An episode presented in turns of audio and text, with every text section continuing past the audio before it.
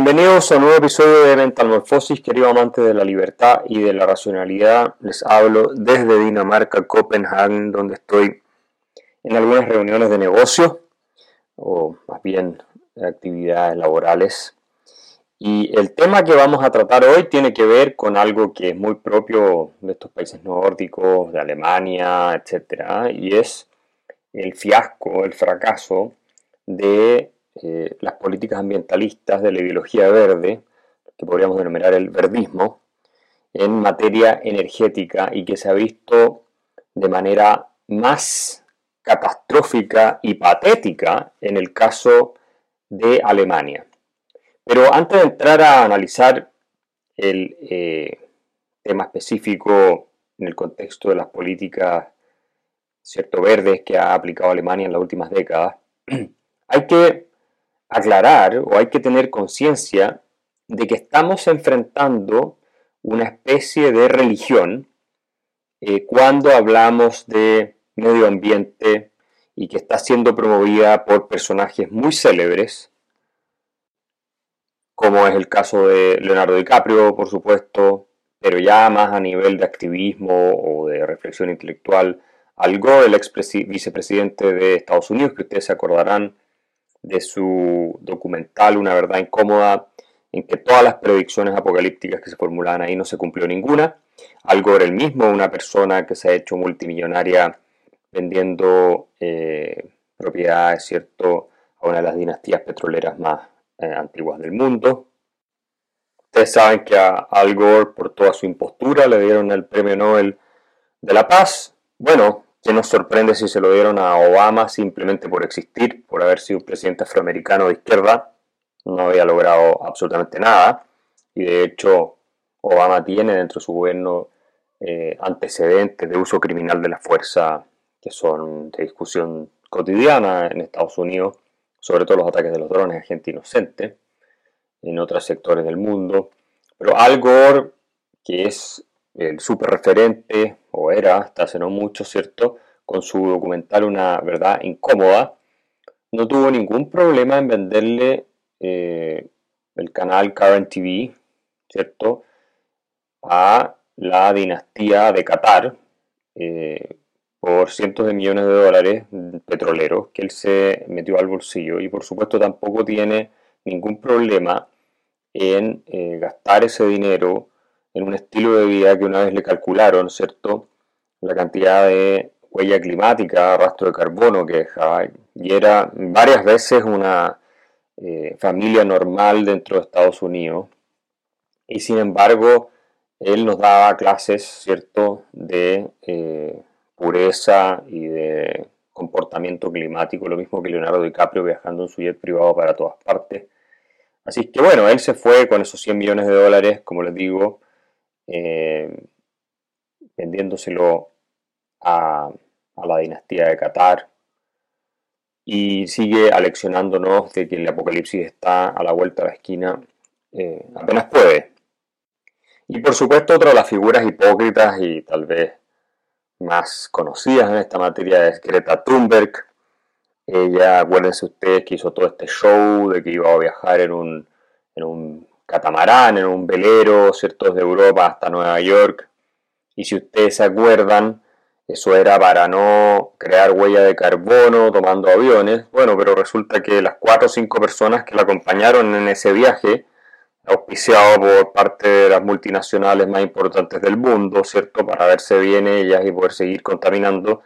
Bueno, es, esa tripulación se volvió Europa en avión, o sea que si ella hubiera ido en avión sola a Europa, o acompañada por su madre o padre o cualquiera de ellos, habría tenido menos eh, rastro de CO2, carbono, que si eh, se iba en un velero que tenía que tener una tripulación de varias personas, que ahora todas las mandan de vuelta a Europa, o sea, cuatro o cinco pasajes en avión para eh, hacer todo este show y toda esta farsa, que por supuesto conecta con preocupaciones que todos tenemos. Nadie quiere que el planeta se arruine, eso es así, pero tampoco que eh, nos manipulen, nos extorsionen con argumentos apocalípticos, sobre todo con hipocresías de este tipo, porque si realmente estamos preocupados por el medio ambiente, entonces hagamos todo lo posible para que se reduzcan las emisiones de CO2 si es que creemos además que efectivamente el calentamiento global es 100% responsabilidad del incremento del CO2, cuestión que está siendo discutida, yo no voy a hablar al respecto, pero hay posturas que ponen en duda esto eh, y que no son necesariamente de charlatanes o gente poco seria, sino de científicos, algunos premios Nobel incluso.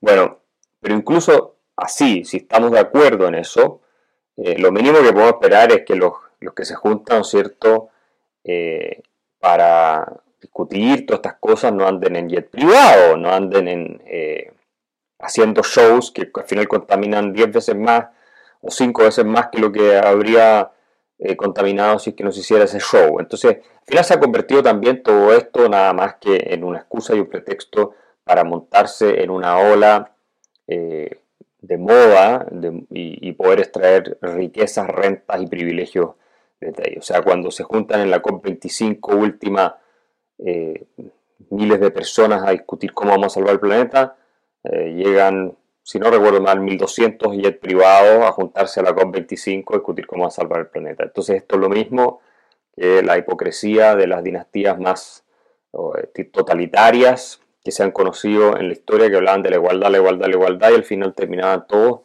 los que hablaban de la igualdad en el partido, ¿cierto? Como los comunistas, viviendo como los capitalistas más abusivos, pero matando todo el resto del mundo de hambre. Entonces, ¿qué, estamos moviéndonos en qué dirección? En que nos van a restringir cada vez más a nosotros, los ciudadanos comunes y corrientes, la posibilidad de viajar, la posibilidad de disfrutar eh, de nuestra movilidad, mientras ellos van a andar en jet privado por todas partes aleccionándonos de lo que podemos o no podemos hacer y cómo tenemos o no podemos o no tenemos que vivir. Lo mismo le va a pasar a, los pobres africanos que tienen que salir adelante todavía, no pueden empezar eh, a prohibirles el desarrollo económico a ellos bajo el pretexto que entonces van a contaminar más. Eso es absurdo. Y por lo demás, los chinos ni India no están absolutamente alineados con esto. China eh, está abriendo prácticamente todas las semanas una central a carbón y por lo tanto, mientras ellos no estén dispuestos a contribuir decisivamente en todo este combate, en teoría, ¿cierto?, en contra de eh, la emisión de CO2, lo que podamos hacer en Occidente es bastante irrelevante. Pero sin embargo, se ha tomado como un argumento para subirnos impuestos, ponerle cada vez más restricciones a nuestra movilidad, poner eh, también regulaciones para que los autos obligatoriamente transiten hacia eh, motores eléctricos que en teoría yo no tengo nada en contra, lo encuentro incluso mejor para que disminuya la polución de las ciudades, que es algo distinto que el CO2 atmosférico relacionado, pero no es lo mismo el problema. Eh, y sin embargo, al parecer, esta producción de autos eléctricos requiere una cantidad de energía y genera una cantidad de problemas ambientales que también termina siendo un poco una farsa, por lo que uno lee en informes y estudios que se hacen sobre ¿cierto? lo que cuesta toda esta eh, producción, la minería del litio y todas esas cosas que se necesitan para las baterías, etcétera. Al final parece que eh, genera más emisiones que la alternativa y lo va a seguir generando por un buen tiempo hasta que se pueda hacer la transición. Sin embargo, claro, yo prefiero que haya autos eléctricos a autos a motor, aunque en algunas dimensiones creo que es bueno que haya autos a motor. O sea, no, me imagino la Fórmula 1 corriendo con autos eléctricos, eso es ridículo, ni tampoco muchos autos deportivos siendo autos eléctricos. Eh, en fin, pero el punto es que esta gente, tipo Greta Thunberg, eh, está promoviendo una visión completamente religiosa del ambiente sin ninguna racionalidad. Y acá les recomiendo leer el libro de Steven Pinker, el profesor de Harvard, que se llama Enlightenment Now, porque él habla de este greenism, eh, así lo define, esta ideología irracional, completamente ciega a los hechos, histérica, eh, fanática y antihumanista, yo agrego eso, porque esta es una ideología en contra del ser humano, ¿no? que concibe eh, a nuestra especie como el cáncer que tiene que ser eliminado en circunstancias de que los que proponen esto no quieren ser ellos. Si quieres continuar oyendo este episodio, acceder a más contenido y apoyar la defensa de las ideas de la libertad, suscríbete en www.patreon.com slash Axel Kaiser.